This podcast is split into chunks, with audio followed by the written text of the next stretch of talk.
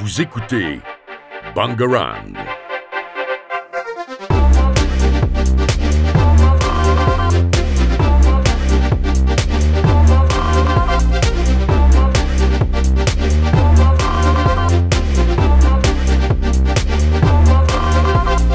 Bangarang. Salut, c'est Neil Armand, bienvenue sur Take 5 de la radio Bangarang. Aujourd'hui, toujours dans le cadre de l'environnement, nous sommes accompagnés de Jean-Michel Perret, maire de la commune de Saint-Hilaire-de-Bretmas. Alors, euh, vous pouvez vous présenter ainsi que la commune Oui, bonjour. Donc Jean-Michel Perret, j'ai 55 ans, j'ai été élu maire en 2014 et réélu en 2020. Et euh, je suis donc maire de la commune de Saint-Hilaire-de-Bretmas, euh, 4400 habitants et une superficie de 1400 hectares. D'accord. Est-ce que vous pouvez d'abord nous parler des enjeux environnementaux qui touchent euh, la commune? Alors les enjeux environnementaux, euh, comme toutes les communes, ils sont multiples. D'abord, euh, euh, c'est notre responsabilité en tant qu'élu d'avoir conscience de l'avenir qu'on vous prépare, de la planète qu'on va vous léguer. Et donc ça passe par plusieurs sujets, plusieurs thèmes, que ce soit en termes de pollution, en termes d'optimisation euh, et de recyclage euh, des différents déchets ou autres produits industriels, et euh, donc mise en place aussi évidemment de toute une politique qui touche un petit peu à un peu, à tout, que ce soit de l'urbanisme, que ce soit du déplacement, du transport, euh, que ce soit aussi anticiper euh, vos modes de consommation, euh, qu'ils soient alimentaires ou autres, et, donc avoir effectivement le souci, pour quoi qu'on fasse, quelque action qu'on fasse, on ait toujours ce, souci environnemental pour l'avenir. Hum, très bien. Est-ce que vous pouvez nous parler des projets différents que vous avez effectués depuis le début de votre mandat, s'il vous plaît? Donc différents projets. euh, depuis 2014, on a mis en place euh, d'abord un grand programme euh, d'action pour l'alimentation à travers euh, donc une remobilisation euh, foncière euh, sur la, la zone alluviale du Gardon de la commune qu'on appelle la Lingue, mais il y a la Lègue, mais il y a d'autres d'autres hameaux comme Canfressin, etc. Et, et donc cette zone alluviale en fait était et on va dire était la plaine maraîchère il y a de ça, il y a de ça encore quelques années et depuis maintenant euh, cinq ans le même pas le, le dernier maraîcher en exercice après sa retraite. Et il était de notre devoir d'élu justement euh, bah, de, relancer euh, une production locale en maraîchage, donc ce qui fait tous les fruits et les légumes pour notre alimentation, et euh, bien sûr de notre devoir aussi de relancer une production maraîchère en production bio. Euh, à travers différentes euh, techniques culturelles comme l'agroforesterie, comme euh, la permaculture euh, qui, euh, qui permet de préserver la ressource en eau aussi. Donc ce sont, euh, c'est un tout. Il n'y a pas que le produit bio parce qu'on peut faire du bio sur euh, du coton entre guillemets avec des engrais euh, classifiés comme bio. Alors que là, nous, on fait le choix effectivement, bien sûr, de relancer euh, une agriculture en pleine terre euh, et en respectant aussi euh, toutes les ressources. La terre, euh, n'importe quel agriculteur vous le dira, elle ne nous rend que ce qu'on lui donne que ce qu'on lui offre. Et en fin de compte, pour produire, elle a besoin aussi de nutriments. Donc euh, ces nutriments, ils peuvent être soit de nature euh, chimique et synthétique, ou bien euh, naturels. Et, après, avec différentes techniques, on peut aussi économiser de l'eau, etc. Donc c'est quand même e- extrêmement important. D'autres réalisations sur la commune comme la réalisation euh, d'un sentier botanique, euh, grâce à l'action euh, d'une de mes élus, Claudie Carmona-Huguet, euh, qui est passionnée et une grande connaisseuse euh, du domaine. Et donc, euh, c'est un sentier donc de découverte euh, euh, avec différents euh, mobiliers disséminés à travers euh, la nature euh, sur la commune de Saint-Hilaire et qui explique toutes les plantes euh, et autres végétaux euh, sur lesquels on passe à côté sans les voir, sans les connaître, alors qu'en fin de compte, ils ont un intérêt majeur pour la biodiversité. Euh, certains sont euh, d'origine préhistorique et on ne le sait même pas. Euh, je pense notamment euh, à, par exemple, du blé sauvage, euh, où en fin de compte, on a l'impression que c'est une mauvaise herbe, qui est un terme impropre parce qu'il n'y a pas de mauvaises herbes, il n'y a que des plantes différentes. Et, euh, donc euh, voilà, il y, a des, tas de plantes comme ça euh, à côté desquelles on passe et qui en fin de compte ont un rôle essentiel pour la préservation de notre planète à travers la biodiversité qu'elles apportent. D'autres projets euh, que nous avons lancés aussi, c'est la réalisation de voies. Alors on appelle ça doux, on appelle ça actif maintenant. c'est la dernière terminologie européenne, on va dire de déplacement autre que automobile. Hein, donc euh, c'est effectivement réfléchir euh, à tous les travaux routiers qu'on peut faire à travers les différents les différentes rues et euh, réfléchir justement à des des aménagements qui fassent qu'on puisse circuler que ce soit à pied, en trottinette, en vélo, en poussette sans effectivement risquer de se faire écraser. Donc c'est des réalisations qui prennent du temps, qui se réfléchissent longtemps à l'avance, qui mobilisent beaucoup d'argent pour certaines et, et c'est un tout. Euh, au niveau de la gestion des déchets, euh, qu'est-ce que vous avez mis en place depuis 2014 alors depuis 2014, on a mis en place un composteur pédagogique euh, sur le site d'une cantine municipale qui nous sert donc effectivement à, transmettre à votre génération, enfin à votre génération, vous n'êtes plus à l'école élémentaire, mais on va dire à la génération de vos petits frères ou sœurs, donc comment effectivement se forme la terre sur laquelle on marche à travers justement la dégradation organique des différents déchets que l'on produit, euh, que ce soit euh, nos déchets de cantine, mais c'est aussi euh, tous les végétaux comme tondre sa pelouse, tailler les arbres, etc., qui du fait de l'action naturelle de la décomposition à travers le soleil, le vent, les micro-organismes, les insectes font que euh, ça finit par produire du terreau. Et donc tout ça se fait naturellement, mais prend un temps assez long. Euh, et on peut accélérer le processus de décomposition à travers des bacs euh, justement spécifiques et une certaine technique pour justement favoriser et accélérer le compost. Et j'avais aussi entendu parler d'un projet d'arbre à sur la commune. Alors l'arbraterie, en fait, c'est pas un projet communal, hein, c'est euh, c'est le tri sélectif qui est organisé, euh, financé, collecté euh, par Alès Agglomération.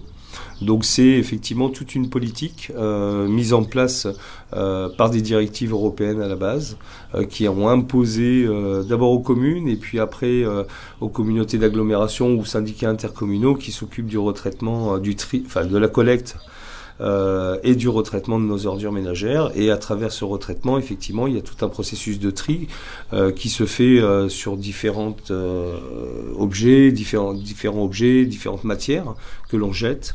Et certaines de celles-ci se effectivement se retraitent, que ce soit certaines matières plastiques, le verre, l'acier, l'aluminium et bientôt, euh, et bientôt justement pour tout ce qui est déchets organiques, déchets de table. Donc ça c'est euh, la récente évolution de la législation européenne qu'on va devoir appliquer effectivement euh, sur le territoire d'Alès Agglomération. Pour l'instant, les arbrateries ne font que collecter en tri séparatif tout ce qui est métallique, papier, carton, plastique, acier et aluminium. Vous écoutez Bangarang. Euh, comment financez-vous tous ces projets euh, sur la commune?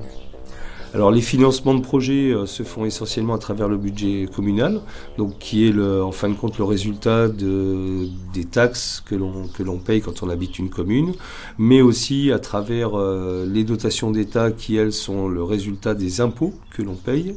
Et après on a euh, des aides suivant la typologie de projet, des aides spécifiques. Ça peut venir de l'agence de l'eau, donc pour tout ce qui contribue, pour tous les projets qui contribuent à préserver la ressource. Alors préserver la ressource, ça, passe à travers deux thématiques essentielles, à savoir d'abord euh, limiter sa consommation et ensuite éviter de, la, polluer euh, donc euh, nos nappes phréatiques, qui sont en fin de compte la ressource essentielle de notre eau potable.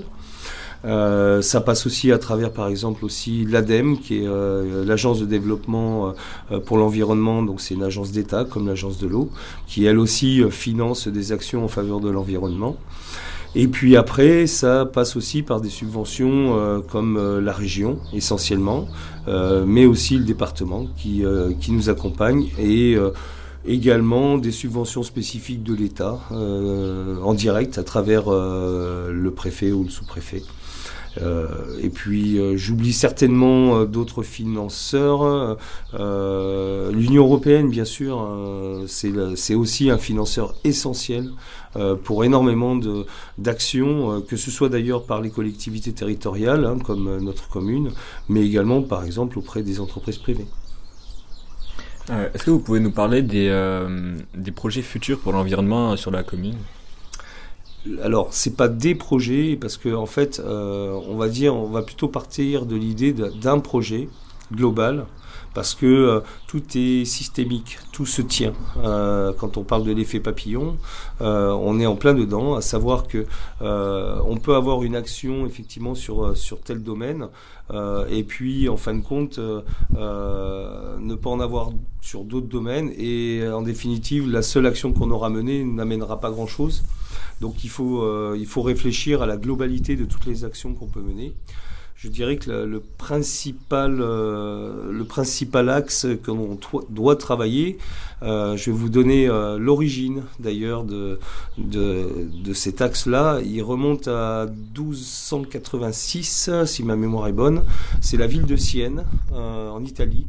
où il y a eu, on va dire, une expérience de république à l'époque, et euh, où en fin de compte les sages qui avaient effectivement euh, euh, créé cette, cette primo-république entre guillemets avaient imaginé qu'effectivement tout se tenait et que donc la ville en elle-même se devait de tenir compte de sa campagne de sa population, des différents métiers qu'elles exerçaient, etc. Et donc tout notre projet à Saint-Hilaire, euh, je dirais, s'inspire de, de, la ville de Sienne euh, et de cette époque-là, qui n'a pas duré longtemps parce qu'elle a été euh, rapidement balayée par euh, les féodalités à l'époque. Euh, mais en attendant, l'idée, c'est effectivement d'avoir un projet global qui, on va dire, on partirait un peu de l'urbanisme. Euh, c'est-à-dire effectivement la, la, réflexion sur l'organisation de, euh, des habitations, des entreprises, euh, enfin tout ce qui tient entre guillemets à la construction. Et cette idée globale dit il faut que nous soyons à un quart d'heure en vélo euh, parce que c'est le moyen de déplacement le plus écologique et le plus rapide, entre guillemets. Euh, il faut qu'on soit à 15 minutes de notre lieu de travail, de notre lieu d'habitation, de notre lieu de loisir, de, notre, de nos commerces pour se, se nourrir et se vêtir, euh, et de nos, évidemment, de nos lieux de loisirs et de culture. Donc toute la réflexion part de cette globalité, pour éviter de limiter les transports, enfin pas pour éviter de limiter, pardon, mais pour limiter au maximum les déplacements en automobile. Parce que l'automobile, qu'elle soit électrique ou euh, à essence, comme aujourd'hui essentiellement, dans tous les cas, il faut produire de l'énergie. Dès qu'on produit de l'énergie, en fin de compte, on pollue d'une manière ou d'une autre. Donc la meilleure énergie que l'on puisse produire, c'est celle qu'on économise. Donc la réflexion se fait autour d'un urbanisme qui comprenne effectivement tous ces pôles dont on a besoin pour vivre, Hein, se divertir, se, cultiver, euh, se nourrir, s'habiller, travailler évidemment et habiter.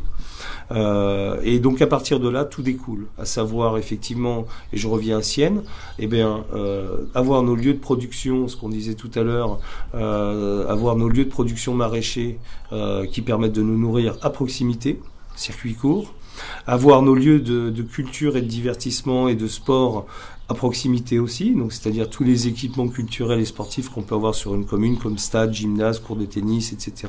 et j'en passe, et parcours sportifs que nous sommes en train de mettre en place.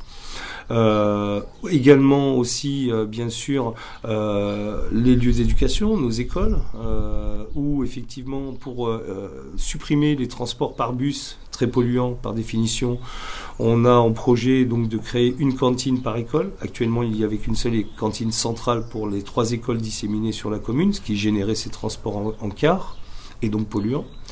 Euh, ça comprend aussi, euh, bien sûr, euh, la liaison en voie douce, en voie active, c'est-à-dire en voie sécurisée, pour aller sur des pôles essentiels sur l'agglomération d'Alès, des pôles essentiels de travail. Donc ici, à Saint-Hilaire, à moins de 15 minutes, on est ou bien à la zone Pistoasis d'Alès, le centre-ville d'Alès, la le Capra, ce qu'on appelle le Capra, là où il y a le parc des expositions et la zone d'activité économique de Méjeanne et Alès, et la future zone d'activité économique dite Saint-Jean à Vézénobre. Donc c'est à travers cette réflexion globale que l'on doit déterminer notre urbanisme et les modes de transport vitaux pour nous euh, d'une manière générale. Ça, c'est le vrai grand projet, euh, on va dire, pour les, pour les décennies à venir.